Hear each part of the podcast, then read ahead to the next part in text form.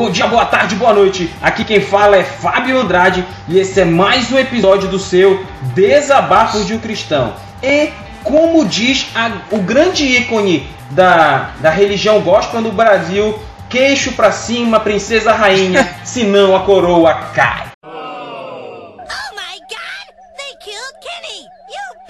Meu Deus, cara, de onde tirou isso? A Anitta invadiu o mundo gospel. É. Se você, ouvinte, ainda não, não sabe quem foi o ícone que disse que cantou essa música da Anitta, vai lá, vai, faça esse exercício, vai lá no Google, coloque lá queixo pra cima, princesa rainha, senão a coroa cai e veja qual foi o ícone Anitta Gospel que colocou isso aí. e aí, povo? Aqui quem fala é Pedro Andrade e o meu pai costuma dizer que eu sou caçador de heresia, mas na verdade sou eu que faço as heresias. Caros ouvintes do DDUC, nós, nós estamos começando hoje o que nós colocamos de, da série Bases Doutrinárias. Nós vamos estar falando sobre as doutrinas mais importantes, se é que se pode dizer assim, dentro do mundo gospel, do mundo cristão, né? Seja ele ortodoxo ou não. E nós vamos, nós vamos falar sobre a doutrina da Trindade, vamos falar sobre a doutrina de Deus, a doutrina de Jesus, a doutrina do Espírito Santo. E hoje nós vamos, antes de, de começar nesse processo das doutrinas do Pai, do Filho e do Espírito, nós vamos começar abordando as teorias que nós conhecemos como teorias anticristãs. Então nós temos muita coisa para debater, tem muita coisa bacana aí que a gente vai tratar. Então fica com a gente aí, logo após a nossa musiquinha, nosso intervalozinho, nós vamos aí começar com teorias anticristãs, parte 1. Bloquinho de anúncios.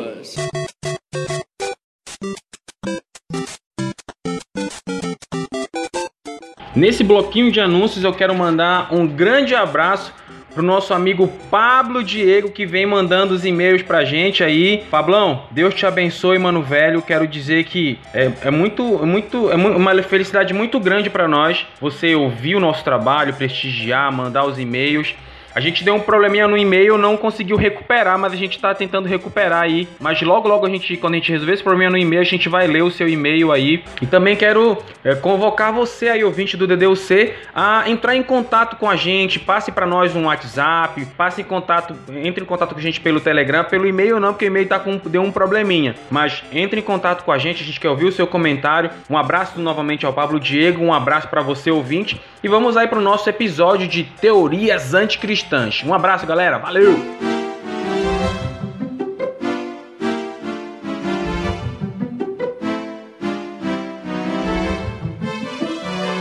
Vamos começar agora, caros amigos do DUC, falando sobre uma das primeiras teorias anticristãs conhecidas como. Como o que, Pedro? Qual é a primeira? Diz aí.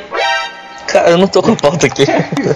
é porque eu tô, eu, tô, eu tô só com o telefone na mão. Ateísmo, ah, ah quando você pega o significado do ateísmo, diz assim: doutrina ou atitude de espírito que nega categoricamente a existência de Deus, asseverando a inconsistência de qualquer saber ou sentimento direta ou indiretamente religioso, sendo aquele calcado na fé ou revelação, seja que se propõe a alcançar a divindade ou uma perspectiva racional ou argumentativa. Ou seja, o ateísmo é aquele que nega a existência de Deus. Mas só antes de começar a falar sobre o ateísmo propriamente dito, eu gostaria de pedir a você ouvinte que você abrisse a sua Bíblia lá em Gálatas capítulo 1. Vamos fazer essa, essa pequena leitura do verso 6 ao 18, que diz assim: Maravilho-me de que tão depressa passasseis daquele que vos chamou a graça de Cristo para outro evangelho, o qual não é outro, mas alguns que vos inquietam e querem transtornar o evangelho de Cristo. Mas, olha aí ouvinte, versículo 8, ainda que nós mesmos ou um anjo do céu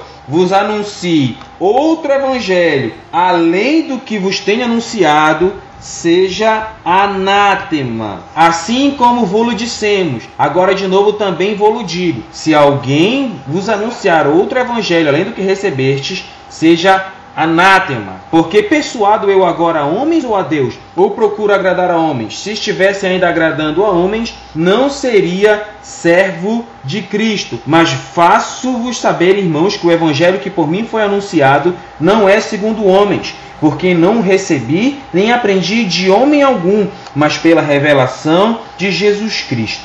Vamos ler até o verso 12. Em toda a nossa história, houveram várias teorias que, vi, que vieram para querer é, é, contestar a, a, a Bíblia, contestar as bases dadas por Cristo e pelos, pelos pilares da igreja no decorrer da história. Né? Então, começamos falando sobre o ateísmo e lembrando muito bem o que Paulo falou. Ainda que um anjo do céu viesse falar um evangelho diferente daquele que foi pregado pelos apóstolos ou por Jesus, que seja mentiroso, que seja amaldiçoado. Então nós estamos aqui para tratar disso, para alertar você, porque uma das grandes artes de Satanás é a arte do engano. Então nós estamos aqui com, a intenção de mostrar para você o que, que veio no decorrer da história sendo manifesto para que você possa se precaver e tomar cuidado para não cair aí na cilada do diabo. E, e, e, é interessante a gente falar sobre isso, né? Que a arte de Satanás maior é o engano, porque tem algumas coisas aqui, enquanto eu estudava, que eu percebi que uma pessoa pouco instruída ou talvez que não preste muita atenção nos detalhes, ela pode passar batida e achar que não tem problema nenhum falar o que se foi falado, né? A gente vai chegar em alguns pontos aqui hoje e também no próximo episódio que a gente vai seguir com esse tema, que eles tem umas coisinhas assim que se você muda uma vírgula de lugar no enunciado geral da questão, tu acaba ferrando com tudo e acaba virando meresia, entendeu? Então é, é, é sempre essa estratégia do Satanás, entendeu? Tentar esconder a verdade com meias verdades, vamos é, dizer assim. É, um dos grandes defensores do ateísmo é um brother chamado Stephen Hawking, né? Ele se. Ele, é, vários, não, né? Ele é um dos, dos famosos, né? Ele se define como ateu. Ele, uma vez ele, ele disse para a BBC, foi em 2007, ele, a frase dele foi: Eu não sou um religioso no senso comum. Eu acredito que o universo é governado pelas leis da ciência. As leis podem ter sido decretadas por Deus mas ele não intervém para quebrar as leis. Eu acho engraçado, né? É, é para você ver como o Hawke, a meu ver, aqui ele está se contradizendo, porque se o ateísmo acredita que não, que Deus não existe, não existe, como ele diz que as leis podem ter sido decretadas por Deus, mas ele não intervém, né? Parece uma outra teoria anticristã que a, a gente vai debater ainda há pouco, mas para mim isso parece uma grande contradição. A, exatamente. Eu já ia te dizer, a não sei que ele tenha uma visão mais panteísta.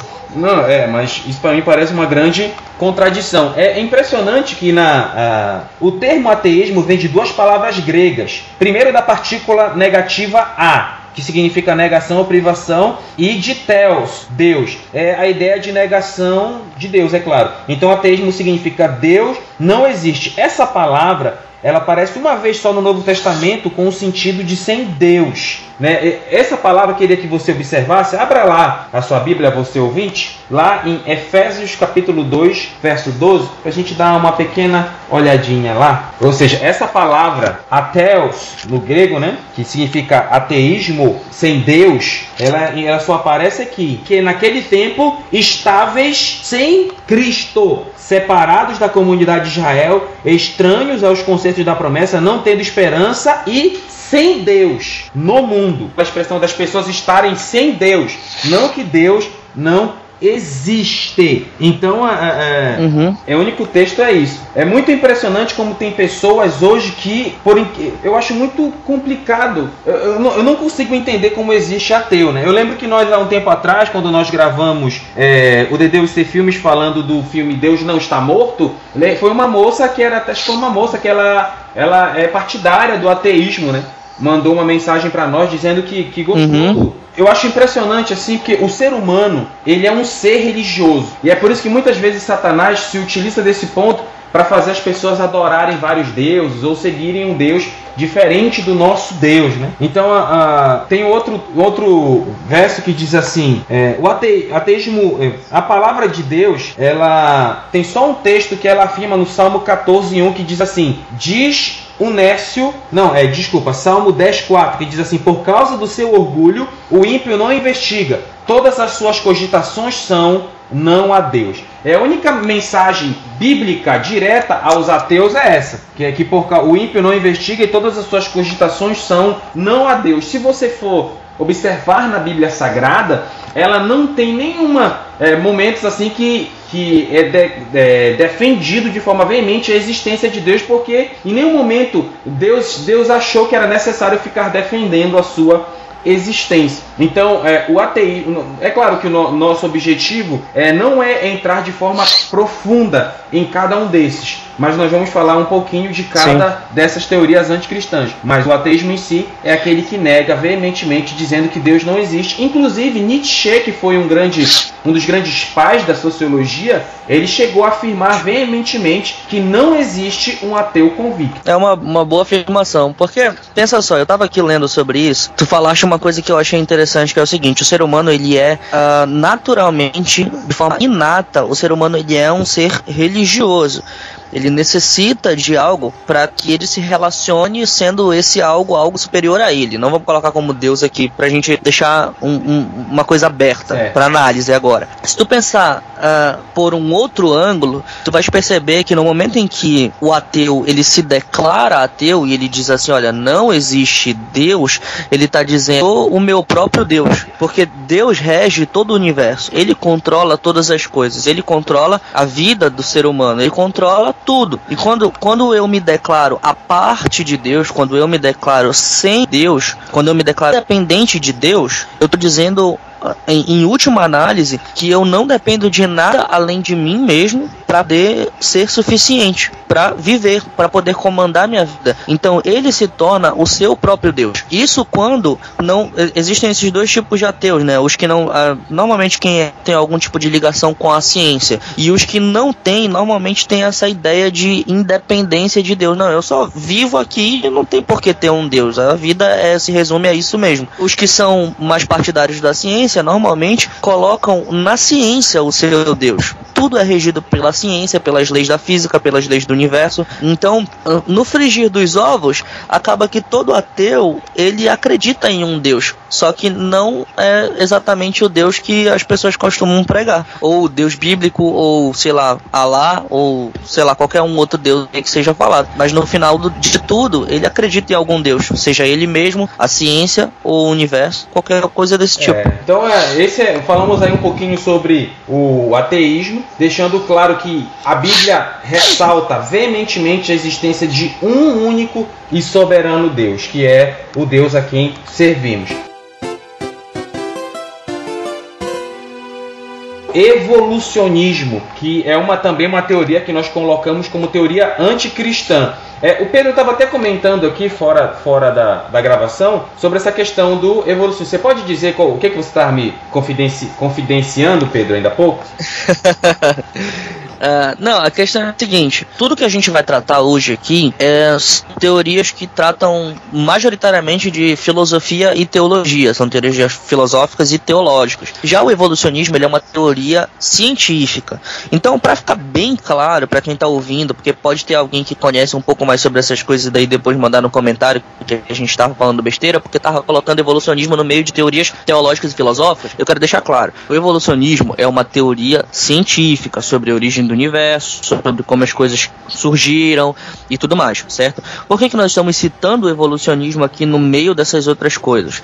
O objetivo aqui é mostrar teorias, é mostrar uh, conceitos, ou seja lá como você queira chamar, que discordam, que são contraposições específicas e bem veementes contra aquilo que nós acreditamos. Não coisas que atacam o cristianismo ou qualquer coisa desse tipo, não é o objetivo. É sim a discordância. E que justamente por discordar nós acreditamos estarem erradas, uma vez que a nossa, o nosso maior guia é a palavra de Deus. Isso significa que o evolucionismo é colocado entre teorias anticristãs aqui, porque uma vez que você diz que as coisas foram feitas por uh, evolução lenta, gradual e não guiada, que foi tudo, vamos colocar de uma forma bem simples, obra do acaso, você automaticamente segue pelo naturalismo que leva também ao ateísmo e que você coloca tudo isso como se fosse matéria, energia e espaço, né? O, o evolucionismo, a base evolucionista é essa, tudo vem de matéria,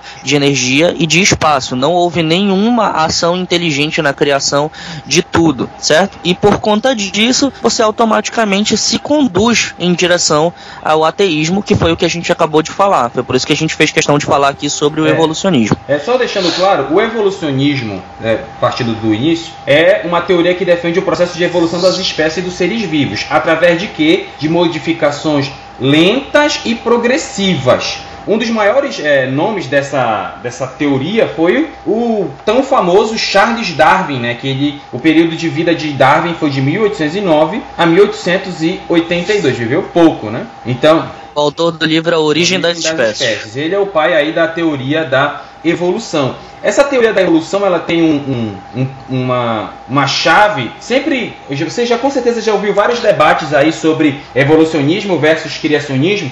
Porque no criacionismo, que é o que a Bíblia nos mostra, o universo foi criado por um ser superior, ou seja, foi criado por Deus. Então, já o evolucionismo diz que tudo começou com as espécies evoluindo, houve um Big Bang, houve uma evolução, e tudo partiu aí da evolução das, das da, dos organismos. Então, tudo vem de matéria, energia e espaço. Essa é a maior base. Então é por isso que nós colocamos aqui para você entender que a Bíblia ela defende veementemente o criacionismo, o que é que Deus, o ser superior, ele criou tudo.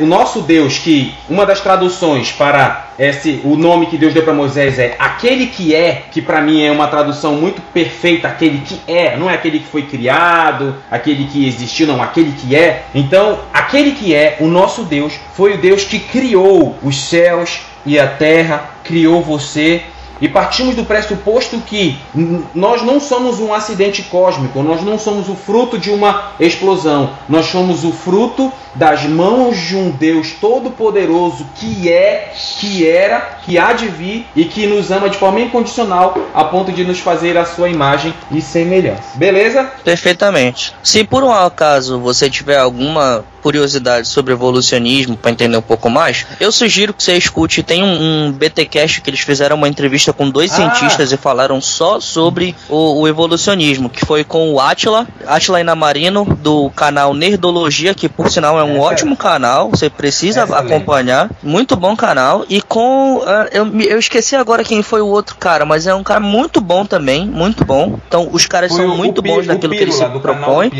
E foi o foi, Exato, foi o perfeito. 143. É, inclusive nós, nós aqui do DDUC indicamos aí para você esse podcast que é o BTcast, que é um cast de teologia. Então, é muito, muito bom, bom. é um cast que nós ouvimos mesmo. É. O BTcast ele trata de temas teológicos. É um cast também que nós indicamos de todo o nosso coração. E, e para você não dizer também que a gente só indica do lado de lá, eu também vou indicar um outro BTcast que fala sobre a teoria do design inteligente. É, que em linhas bem rápidas, assim, é uma linha que se contrapõe ao evolucionismo e diz que o universo foi criado por uma mente inteligente. Essa teoria ela é científica, não tem nada a ver com teologia e nem filosófica. Mas escuta lá no BTcast que você vai entender melhor. Beleza, então. Podemos passar para o próximo, Pedro? Simbora. Segue aí. Vamos falar agora de uma outra teoria anticristã que é o politeísmo. Você já ouviu falar, meu jovem, do politeísmo? Bastante. Você é bastante. politeísta, meu jovem? Não, não. Os judeus costumam dizer que sim, mas eu não sou, não. é, é, é, é, engraçado porque. É, o que, é que o Pedro está querendo dizer? Porque, eu, por exemplo, hoje tem muita igreja por aí que chama Deus Pai, Deus Filho e Deus Espírito Santo. Eu não concordo com essa nomenclatura, porque se realmente fosse assim, existiriam três deuses e a Bíblia defende a existência de um único Deus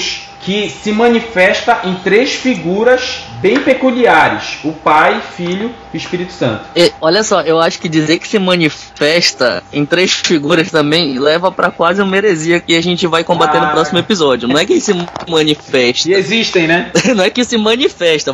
É, ele é, é um, um, Deus só que subsiste em três pessoas. Um Deus triuno, como se costuma certo, dizer. A gente não vai falar muito, porque a gente vai falar sobre trindade mais lá para frente. Mas é, o que, que é o politeísmo? A politeísmo é a prática da adoração de mais de uma divindade. Né? O politeísmo vem, vem do grego, Exato. essa palavra, da polis, é, que significa muito, e theos, que significa Deus. Então, é a adoração de vários deuses, o que é totalmente contrário ao monoteísmo falado no Antigo Testamento. Abra sua Bíblia aí, caro ouvinte, em Deuteronômio capítulo 6, verso 4, junto com a gente. Vamos lá. Deuteronômio, Deuteronômio 6, 6, 4. Achou aí, meu, meu caro Padawan? Você pode ler aí que a sua voz é mais de veludo do que a minha. Quem me dera, meu cara, quem me dera. Versículo 4, né? Ouve Israel, o Senhor, nosso Deus, é o único Deus. Perfeito. Está bem claro aqui. Ouve Israel, o Senhor nosso Deus é o único, único. Ou seja, não existe outro Deus além do nosso. Era impressionante porque é, o povo de Israel ele sempre foi tendencioso a seguir o politeísmo, né? Quando entrou na Terra Prometida, hum. sempre ficava se desviando, adorando outros deuses. Eles tiveram muito problema com relação a isso. Então é muito cuidado. Antigamente existiam o deus Camus, existia o deus Astarote, existiam, é, existiam deus Acera, vários deuses existiam naquela época e sempre foi combatido o politeísmo porque a nossa adoração tem que ser a um só Deus. E aí que entra o cuidado. Hoje em dia já não é, já não é o Deus Camus, o Deus Acera, o Deus Astarote. Hoje em dia é o Deus televisão, é o, o Deus é, minha vontade. Hoje em dia é o Deus meus sonhos. Hoje em dia é o Deus a preguiça. Então hoje existem outros deuses que podem ser adorados no lugar de Deus. Então é aí que mora o cuidado pegando o gancho aqui do teu politeísmo, eu já vou puxar pro próximo, Pode. beleza? Porque é o seguinte, a gente acabou de fazer uma, uma afirmação bem categórica de Deuteronômio que diz: Ouve a Israel, o Senhor é o único Deus. Você assume a adoração de um Deus somente, vamos supor, você adora somente ao Deus bíblico, mas você também assume, admite a existência de outros deuses que você não adora, mas eles também existem. E isso é contrário ao ensino bíblico. Como, de, como a gente viu em, em Deuteronômio nome agora, o único Deus que existe é o nosso Deus, é o Deus bíblico, Deus de Abraão, de Isaac e de Jacó. É o único Deus que existe. Não existe nenhum outro. Não é somente o único que nós adoramos. Ele é o único Deus existente.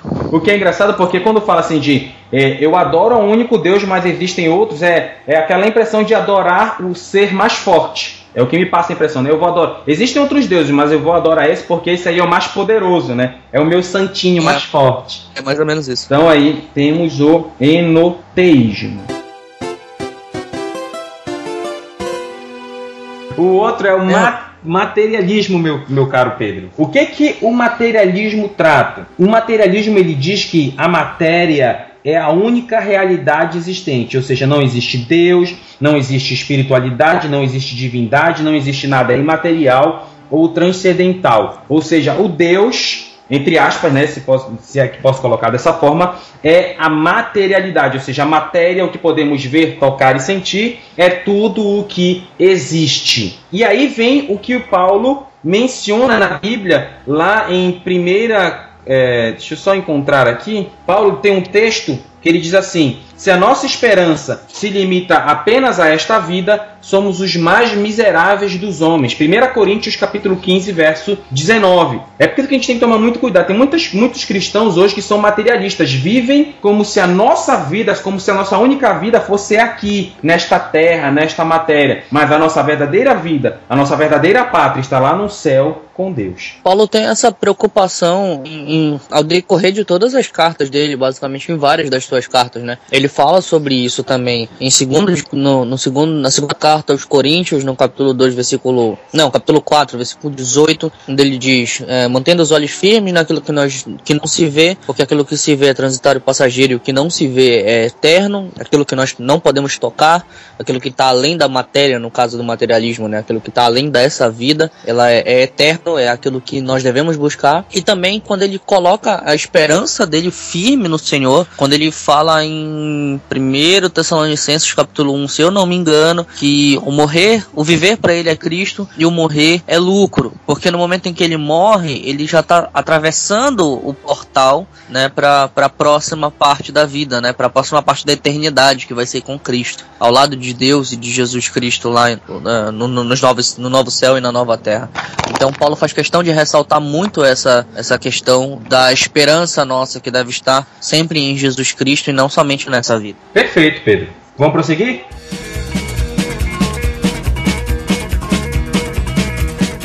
A outra teoria anticristã que você deve ter, deve, vai ter conhecimento agora é o que chamamos de é o que chamamos não, é o que é chamado de panteísmo. O panteísmo ele diz que Deus é tudo e tudo é Deus. É, é, essa teoria ela não separa a criatura do Criador. Inclusive, essa teoria coloca o próprio Satanás como um Deus. Em suma, não há nada que não seja Deus e nada existe além dele. Ou seja, Deus é a criatura, a criatura é Deus e até colocam Satanás como Deus também. Muito cuidado com isso, né? Bastante, bastante cuidado, bastante cuidado mesmo, porque quando você soma tudo e coloca tudo como Deus, você está dizendo que uh, qualquer coisa que, que você, sei lá, uma formiga que, que você vê, faz parte de toda a divindade que existe no universo. E quando na verdade tudo procede de Deus. E não tudo é, tudo vem dele, mas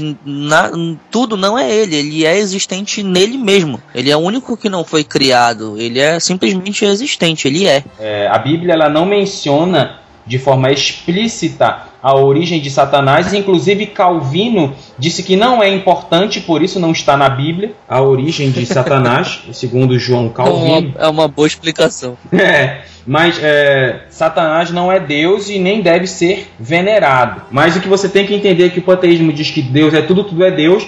E não é bem assim. Outra teoria que nós vamos tratar aqui é o deísmo. O deísmo ele é engraçado porque ele diz assim que Deus existe. Essa doutrina afirma a existência de Deus, porém ela diz que Deus está longe, né? É como é, é mais ou menos assim: Deus criou o mundo, só que Deus foi embora, ou seja, abandonou o mundo. O que é muito errado. Lá em Atos capítulo 17, versículo 27, Atos 17, 27 diz que Deus não está longe de nós. E aí que mora o perigo. Muito cuidado, Deus não está longe. Inclusive, Deus ele gosta de tratar com cada um de forma pessoal, de forma individual. Deus ele se preocupa com o ser humano, ele, ele sente a dor do ser humano. Um dos exemplos que Deus ele se move pela dor do homem foi o exemplo da, da viúva de Naim. Quando o é, ela tinha um filho, um único filho, o filho dela morreu, né? Estava o cortejo dele, estavam levando ele num caixão. Jesus se sensibilizou com o caso da viúva de Naim. O que, que ele foi? Tocou na esquife, mandou parar a procissão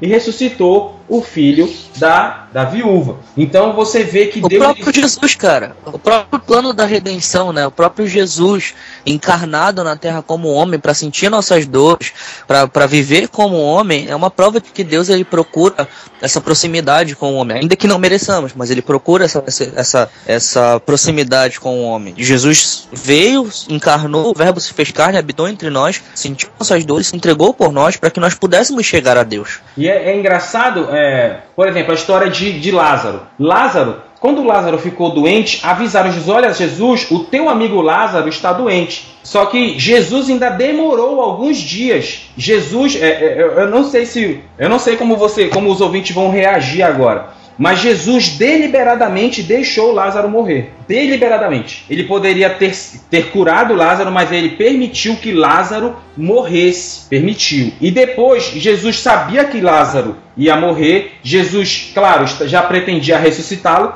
Só que quando Jesus chega, ele se encontra, vem Maria, é, vem Marta, disse: Olha, Jesus, se tu tivesse aqui, meu irmão não teria morrido. Depois vem Maria, fala a mesma coisa. E Jesus, ao ver toda aquela situação, Jesus chora. Ou seja, a dor do homem toca no coração de Deus. Deus sente a nossa dor. Deus se move em função da dor do homem. A nossa dor muitas vezes pode gerar compulsão no coração de Deus. Se é que eu posso colocar, dizer que Deus tem coração, até porque o próprio Jesus diz que Deus, ele é espírito. Deus não tem corpo humano, né? Deus não, não tem coração, falamos braço. Com, falamos com linguagem humana aqui, como diz Paulo, né? É, Muitas vezes é, ele o, tenta expressar e não, fala aqui como homem. É, o que, o, que nós, o, que nós, o que se chama na teologia de antropomorfismo, que é o fato de atribuirmos coisas humanas a Deus, ou seja, tocar no coração de Deus. Deus não tem coração, ou seja, receber o abraço de Deus. Deus não tem braço, ele é espírito. Então são Sentimentos essas... também, né? São chamados de antropopatismo, como arrependimento, Deus se arrependeu, então Deus se, se emocionou, se comoveu, como tu falou, né? Isso tudo são artifícios que são utilizados para a gente poder tentar aproximar aquilo que a gente quer explicar com relação a Deus. Perfeito. Eu quero também citar para você ver como é, Deus se preocupa com o homem, a dor do homem, eu quero citar dois casos. O primeiro caso foi de Bartimeu, quando a Bíblia diz que ele estava. Tem, tem texto de Jesus saindo de Jericó e outros textos de Jesus entrando em Jericó. Aí gera um contexto. Espera aí, Jesus estava entrando ou saindo? Existia naquela época duas Jericóis, a Jericó antiga e a Jericó, se não me engano, reconstruída por Herodes, a nova Jericó. Mas é, é, falando sobre, sobre Bartimeu, ele clama por Jesus: Jesus, filho de Davi, tem misericórdia de mim. E quando Jesus chega a Bartimeu, Jesus diz assim: Bartimeu, o que queres que eu te faça? Normalmente, se uma, eu, se eu fosse cego e tivesse o Deus encarnado que cura os enfermos, normalmente eu, se eu chamo ele é porque eu ia querer ser curado. Talvez você pergunte, ah, mas Jesus é,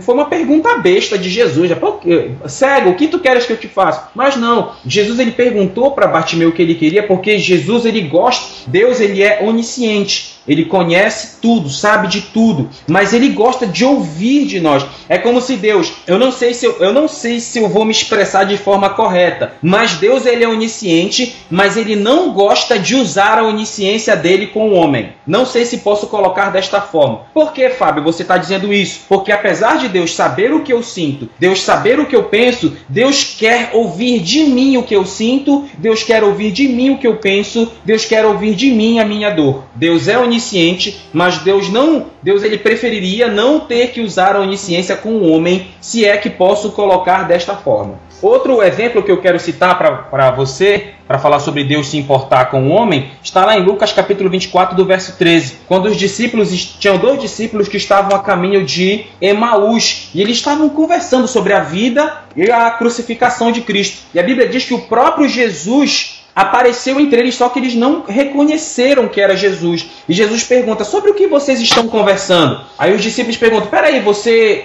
você é o único que em Jerusalém não está em Jerusalém não sabe o que está acontecendo? Eles tipo fazem uma crítica, né? Caramba, tu tá aqui não sabe o que, que tá pegando, não sabe o que está acontecendo nas paradas de sucesso? Aí eu pergunto para você: Jesus sabia o que eles estavam conversando? Sabia. Jesus sabia o que eles estavam sentindo? Sabia. Mas Jesus queria ouvir da boca deles. Jesus sabe qual é o teu problema, Jesus sabe qual é a tua dor, mas ele quer ouvir de você o que você sente, porque Deus trata com o homem de forma pessoal. Então vamos para a última, que é o monismo. O monismo ele trata de é como se fosse uma forma de panteísmo, só que o monismo o que, que ele defende? Que Deus e a natureza são uma única realidade. Ou seja, Deus é a natureza, a natureza é Deus. Então essa é uma outra teoria anticristã que foi empregada por, pelo filósofo alemão Christian von Wolff. Oséias capítulo 4, verso 6, que diz assim: O povo perece por falta de conhecimento. Porque muitas vezes somos enganados por Satanás, porque muitas vezes somos atingidos por, por algum, algum ataque do, do inferno, porque nós não temos conhecimento de Deus, não temos conhecimento de quem somos em Deus e nós não temos conhecimento de muitas vezes das armas que Satanás pode utilizar contra nós. Então, falamos um pouquinho dessas teorias anticristãs, então tome muito cuidado com o agir de Satanás, muito cuidado com suas artimanhas e Aqui quem fala é Fábio Andrade. E quanto mais conhecemos a Deus, quanto mais nos aproximamos de Deus, menos estamos sujeitos às artimanhas e ataques do inferno. Aqui quem fala é Pedro Andrade e nós devemos conhecer e prosseguir em conhecer ao Senhor. É isso aí, galera. Muito obrigado. Então, no dia 5, o próximo episódio estará no ar. Fica com a gente e valeu! Take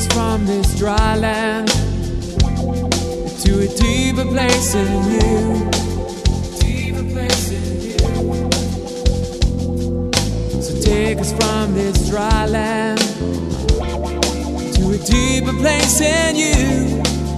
Deeper place in you.